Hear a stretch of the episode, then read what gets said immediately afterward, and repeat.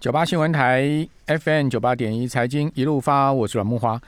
听众朋友，我们现在有直播啊，我们在 YT 上直播。您对台湾的能源政策如果有好解决方案跟好办法，马上马就请您这个抛在我们的留言板上啊。呃，等下我看一看呃，听您来这个告诉我们所有的听众朋友啊，你有没有什么好的解决方案？因为我真的觉得现在目前整个能源呢，呃，是一个大问题，包括水的问题也是一个大问题。你看。台建也要花两亿去请水车，对啊，哦，去运水，对不对？好，在我们节目现场的是《投资家日报》孙庆荣总监了哈。能源有什么问题？好，你核电现在看起来飞蛾家园，你执政者不可能重启，这是绝对的哦，不可能自打脸，自自己赏耳光自己嘛，对不对？对。那你说，哎，风电？那我刚刚讲风电要风啊，嗯，没风怎么办？风不会转啊，哦，那。呃，冬天没呃，夏天没风，除了台风以外没风，风机不会转，这是一个问题。对，第二，太阳能发电需要有太阳能电厂可以盖的地方，足够的面积。对，足够的面积，这也是一个一个问题，而且它也有环保的问题。因为现在大家都批评嘛，你砍树去盖太阳能电厂也是一个问题嘛。嗯，对。好，还有太阳能板有回收的这个问题。对，二十年后这些废弃物你到底要怎么回收？它不可能再利用，而且它都是有毒有害的。嗯，那第三个。呃，燃煤发电又有空气污染的问题。今天今天有什么？我熟识的一个朋友，啊，说传出肺腺癌，幸好他已经开刀开掉了。嗯，这个临期的，啊，又有肺腺癌的问题。啊，然后呢，你燃气现在又有所谓的早交的问题。嗯，那到底怎么解决？好，那嗯说说那个台中市长去跟蔡英文报告，哦，说要把。呃，台中火力发电厂的四部机组全部换成燃气的，有这么简单吗？四部机组，哎，要知道台中火力发电厂曾经是全世界最大的发电量的这个装载容量的火力发电厂，现在大概也全世界前三大。你要把它全部改成燃气，有这么简单吗？要改早就改了啊！所以我请教庆龙，你有什么好方法？呃。如果问我啦，其实我觉得应该从再生能源的角度切入，而且我觉得我有看到一个趋势，这个趋势并不是我讲的，嗯，其实是这个美。美国的传奇创业家伊隆马斯克，伊隆马斯克他这辈子有对未来的产业做过非常多的预预言嘛？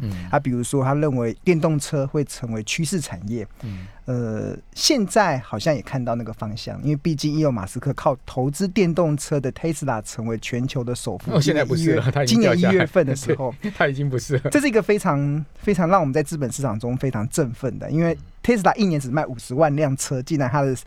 董事长的身价可以成为全球首富，那不管怎么样，我觉得那个就是一个市场认同的趋势嘛。那第二个，伊隆马斯克认为未来人类可以到火星去旅行，他想要把他他现在伊隆马斯克把在地球赚的财富开始努力的去开发怎么去火星去旅行这件事情上。他不不只是火星，他要在火星建造一个可可可自自自己循环利用的城市哦。对，宜居宜居。移民火星是他的梦想，有梦想最美嘛？我觉得他的眼光确实很远嘛。那第三个，他对于产业的趋势啊，其实就是再生能源。他认为未来的太阳能发电呢，将成为人类最主要的风那个那个电力来源，占比将从他呃，他那个时候预言的是大概是二零一六，占比大概从不到一 percent，二十年后会成长到三十到四十 percent。成为全球最主要的电力发电的来源。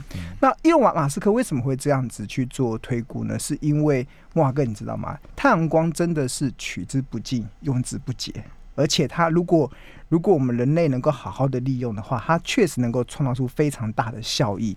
那举例来说啦，先前我们看过一个科学的报告，就是太阳光啊照射在地球表面啊，只要一个小时。只要照射一个小时，如果我们人类有办法把它全速转换成电力，那要全速转换，对，全有现在转换率没有那么高，没有高，那可以供全体人类七十亿人口使用一年的时间。嗯，就是太阳光照射在地球表面一个小时，如果有办法全速转换成电力，可以让人类使用一年的时间，全体的人类哦。那你要能有储能的设备啊？对啊，所以现在为什么做不到这样？一个就是我们技术。还没有办法跟上嘛？那另外一个部分其实就是，呃呃，就是还有刚刚木华哥讲的储能的一些技术。但是我觉得人类的科技会一直在进步，会一直在进步。可能伊隆马斯克看到未来十年、二十年之后，太阳光发电的效率会大幅的提升，或者是我们在储能的能力会大幅的提升，或者说我们在太阳能光电板的技术的能力会大幅提升。所以这个其实是一个非常稳定的电力来源。如果就伊隆马斯克的观点来看，它比风力发电还稳定，因为风力发电，比如说台湾虽然是全球最好的风场，嗯，但是我们也只有在冬天东北季风来的时候，才有那个风可以让它去运转嘛。对。那其实，但是我们用电量最大的并不在冬天，反而是在夏天。风力发电也要有储能的设备。呃，储能的设备，所以他们这这这几年其实大家有在推广一个叫氢能源技术。氢能源其实就是就是把这个多余的电力，就是像风力发电嘛，它它如果在平常它在冬天的时候发出来的电力，可能它发了一一百瓦的电，只有三三十瓦的电力我们现在需要，另外七十瓦就把它储能到氢能源上，那以后就再来用就好了。那这个是另外一个。技术的突破啊，在先前大家在讨论那个再生能源技术的突破的时候，氢能源它这个电池的技术如果能够突破，对于储能这件事情有很大的帮助。那我觉得这是另外一个课题。那当然，重新再回到刚才所提到的太阳光呢，这个其实就是呃，伊隆马斯克的看法了。他认为，只要我们人类的技术持续的进步，应该是可以往那个方向走。那台湾其实我认为其实也可以往这个方向走。其实刚刚木华哥有提到说，其实我们的呃土地面积可能没有这么大，或是没有这么地方可以去盖这个太阳能的发电厂。但是其实有很多的解决方案。其实我也看到很多的业者他们有提出，但是业者有他们自己的立场。我觉得那个可能他们提出他们的立场的时候，可能环保团体或者是其他的团体有不同的意见。但是我纯粹只是从一些数据来看的话，应该是。是一个不错的选择啦。举例来说，其实台湾的呃，我们本身政府不是在二零二五年希望能达到非核家园的目标嘛？那那达到非核家园的目标，它是希望透过再生能源这一块去拉高那个占比，去填补那个核能发电的缺口。那再生能源在二零二五年的时候，政府是希望能够达到二十 percent 占总体的发电量。那目前其实二零二零年的时候，其实只有五 percent。还倒退哦，而二零一九年的时候是占总体发电量的五点六 percent 再生能源，但是到二零二零年的时候却下降到五 percent。那它衰退的原因最主要是因为再生能源中的水力发电大幅的衰退，衰退了四十六 percent，这个衰退的幅度非常的大。但是碳光发电跟风力发电其实都是呈现一个呃蛮快速的一个增长。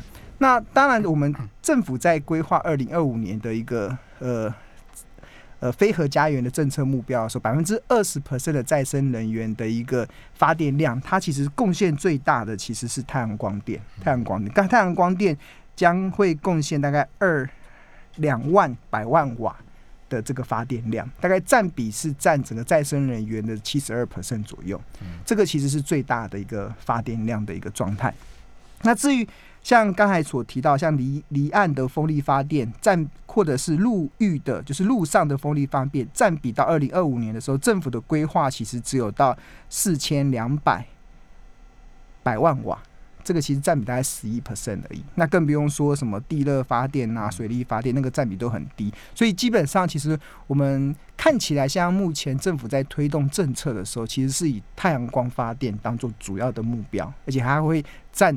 超过整个再生能源的占比超过七成以上。太阳光发电，台湾的产业也比较有利啦，对我们也比较能自主啦。我们能够上中下游全部都可以风力发电还要靠 机组都要从国外进口嘛。而且风力发电它存在的太多的不确定啊，真的蛮多的不确定。不管是技术的不确定，然后我们自己要自己要当初其实我们要引进国外的时候，有希望国外能够让。供应链在地化，这些其实都是当初签约的一个一个目标。但是本身我们台湾在风力发电的技术其实还没有办法自主，但太阳能其实是非常的能够，不管从上游、中游、下游都很有竞争。太阳能发电哦，哪里最有利？你知道吗？哪里？沙漠？沙漠？台湾没有沙漠。你看到那个伊隆马斯克他那个太阳能发电厂，它不是设在那个亚利桑那州？亚利桑那州很多地方都设在亚利桑，像那个台台积电的晶圆厂也设在亚利桑那州。然后 Intel 没有啦，他那个在凤凰城附近啊。对啊就是它就它应该不会是在沙漠里吧？呃，In Intel 的晶圆厂也是设在沙漠里哦，都设在沙漠里，沙漠里，我觉得最近刚好因为它有太阳能就近供电啊。我觉得最近刚好台湾不是缺出现缺水的问题嘛，嗯很多人都会说会影响晶圆代工的产能。我跟大家讲，这缺水是假议题啊，对晶圆代工来讲是假议题。为什么？因为其实他们大部分都能再生利用嘛，然后另外一部分，那那你看台积电干嘛要水车？哦，他们还是要预备了，还是要预备，因为你要想，连 Intel 甚至台积电都能够在沙漠去设晶圆厂了，他们会你错了哦，这个倒不见得完全是沙漠关系哦，因为亚利桑那州、河流啊，亚利桑那州、加州，你要知道，加州洛杉矶有很多一部分水是对对对，那个阿里中拿去的，因为它有一个科罗拉多河，它那有个个水源是，而且人口比较少。你有去？过 Hoover Dam 吗？没有，对哇。胡佛水部水坝多壮观啊！你去拉斯维加斯玩的时候，你一定要去顺便去一下胡佛哦，对，它 Dam。因为呃加上人口确实是比较稀少了，所以不会很多人跟他抢水源。它那个亚利桑那州的水资源非常丰，因为那个大峡谷嘛，科罗拉多河直接到福尔店，所以它的水力发电也非常的这个好、呃，啊。非常的，所以它又有太阳能，又有水力发电，亚利桑那州真的是得天独厚。，对，而且它的气候，对啊，应该是蛮不错。那我重新回来，就是呃，刚才嗯讲说太阳能发电会是台湾一个蛮主要，是因为我们本身的产业链供应链非常的齐全，嗯嗯，再加上刚刚莫华哥有提到说需要这要需要要很大的面积嘛，很大的面积。那我这边有一个数字，就是其实如果我们要完成二零二五年的一个发电的一个目标，就是呃，好，那我们这个目标等会儿讲，我们这边先休息一下，等一下回到节目现场。九八新闻台 FM 九八点一财经一路发，我是阮木华。哦，那个拉斯维加斯哦，那个太阳辐射很强哎，你知道吗？你白天的时候，你几乎都没有办法走在路上。真的啊，撑伞不行因为行。我我记得我有一次去拉斯维加斯，那个太阳辐射没有啊，我们男生不会撑伞嘛。那个大概你五分钟你就觉得你的皮肤好像要烧火，所以那个真的很做太阳能发电非常好。非常好，太阳太阳辐射就沙漠辐射很强，对，太阳光真的是取之不尽，用之不竭啊！其实我们只要人类的技术能够持续的进步，我觉得这是一个非常好的再生能源。不然，伊隆马斯克不会认为未来的再生能源的主战场一定是太阳能光电，而且而且它不只是再生能源，是全人类的主力发电都会是太阳能光电。对，那这就是技术要持续的演进嘛。就像二十年前，我们绝对不会想到智慧型手机可以演变成这样。对，对，人类的技术是会进步的，所以我觉得是可以期待的。对。那另外一个部分，其实刚刚有提到说，台湾在发展再生能源的时候，其实如果我们要设定我们自己太阳光的一个发电的一个量，像二零二五年的时候，政府的目标是希望能够到两万百万瓦的太阳光的一个发电量。嗯那两万百万瓦的发电量需要多少的土地？那这边呃，业者有预估啊，大概需要两万公顷的土地。两万公顷的土地有多大？大概就相当于七百六十九个台北市的大安森林公园，很大嘛？要砍要砍树吗？对啊，呃，其实先从大安森林公园上面铺的，没有？你觉得这个 idea 好不好？呃，业者有提出两种方式可以去解决这个方式。第一个是说，台湾其实我们的农地面积很多，其实我们农地的面积其实有高达呃二十二万。呃，应该说应该有超过四四十万公顷以上，呃，没有讲错了，我们台湾的总农耕面积是八十万公顷，嗯，八十万公顷，那其中有五十 percent 是水田，五十 percent 是旱田。那种种植的种植除了稻米啊、水果啊、蔬菜、杂粮、花卉之外，其实近近几年其实休耕田的比例很高哦。嗯休耕田的面积已经达到二十二万公顷了，就是它是农地面积，但是已经有台湾总农地面积是八十万公顷，对，但是已经有二十二万公顷已经是休耕了，已经不再种它了。那二十二万公顷，刚才不是说，其实太阳光以我们现在目前政府二零二五年的发电目标，只需要两万公顷的土地，十分之一。所以只要十一分之一哦，的休耕的面积做这个太阳光的发电厂就可以那也要。问一下农委会同不同意啊对，？农委会，农委会现在目前还卡在这个这个的，还没有取得社会共识，这个 还没取得社会共，这比较困难的哎，。水田呃，其实稻田是要涵养的，哎涵养的，所以这个这个这个专业的部分，我不知道他们怎么去评。只是我刚光看土地来讲，其实是够的。如果是休耕嘛，既然休耕的就是他，也许他们觉得现在休耕可能未来还可以再复耕，我就不知道，对啊。那他们有其他从非太阳光发展的这个角度去思考的。但是从土地面积来讲，其实是应该看起来是够的哦。只要二十二万公顷的休耕的土地中，只要有十一分之一两万公顷被试出来做太阳光发电，就可以达成政府二零二五年的太阳光发电的政策目标。那如果农地其实虽然现在还没有取得这个共识啦，那还还有另外一个方向，其实是透过这个余温、余温的余温。余温其实大家知道，其实很多的余温，它其实上面的空间其实是空的嘛。有些时候，大家寒流来的时候，大家就知道那个 会让很多的余温的鱼鱼群暴毙，所以就有业者提出，那其实只要让呃余温上面铺个太阳能电池电池板，那就好比是呃帮冬冬天的余温铺上一层棉被。然后夏天的余温又铺上一层阳伞，因为太热了嘛，不会太热的。刚我叫甘丹天下写过一篇说那个蛤蜊。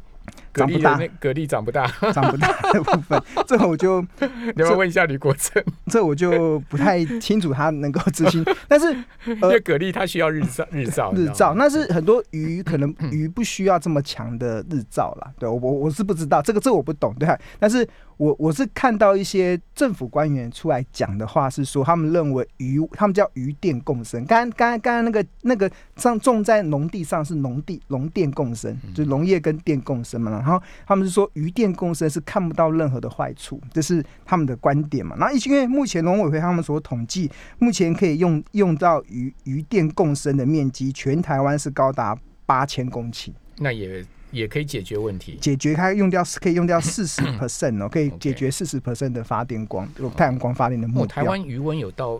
八千公顷，八千公顷，对对啊，现在目前统计可以用用在余电共生的，其实有到八千公顷，对啊，所以如果能够全面的使用的话，可以达到四十 percent 的太阳光发电的目标。那另外，其实呃，太余余电共生有三个好处啊。第一个就是第一个好处就是，如果发展的话，其实会距离政府的政策目标更往前那迈迈迈进一步。那第二个就是听说是可以稳定渔获量。就为什么会稳定渔获量？就是冬天是余温的棉被，夏天是余温的阳伞，可能那个温差起伏没有这么大，比较不容易让鱼生病嘛，或是鱼暴毙。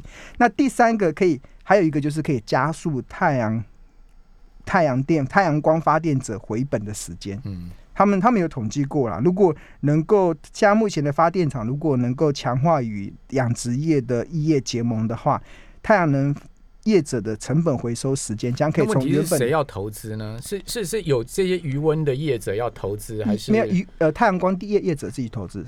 太阳能光电厂的去投资，然后去取得他们的认同，那就中珠啊，认取得取得余温的认同，然后在他们上面盖盖那个太阳能电厂。那如果他们能够进一步的取得所谓的异业异业的这个。结盟啦，听说啦，这业者自己预估的，原本太阳光的那个回收时，太阳光发电厂的回收时间大概是十到十二年，但是如果能盖在余余电共生上，然后跟业者有一些异业结盟的一个方式，回收时间可以缩短到五到六年。你有没有想到有一个好方法？停车场。做太阳能发电，但停车场都是养地用的，都是 用完养地完之后要准备盖大楼。磨铁才是养地用的吧？对啊，对啊，这个呃，所以停车场为什么不能做？因为停车场都是在很快，它没办法二十年都不动啊，因为太阳光发电它是一盖就是二十年的时间。对啊，因为。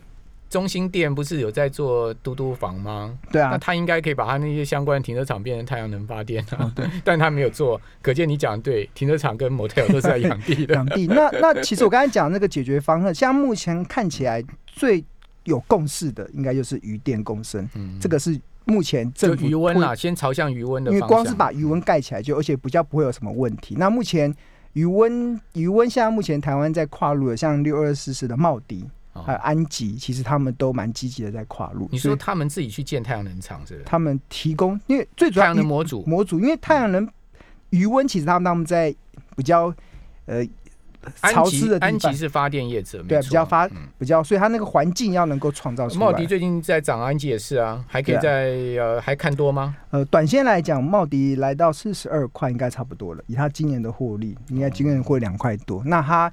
长线也许还有机会啊，但是我觉得短线应该是呃，目前看起来在这个价格，今年只能赚两块吗？差不多了，他一季赚零点四，差，不多，谢谢申庆也龙。零点六了。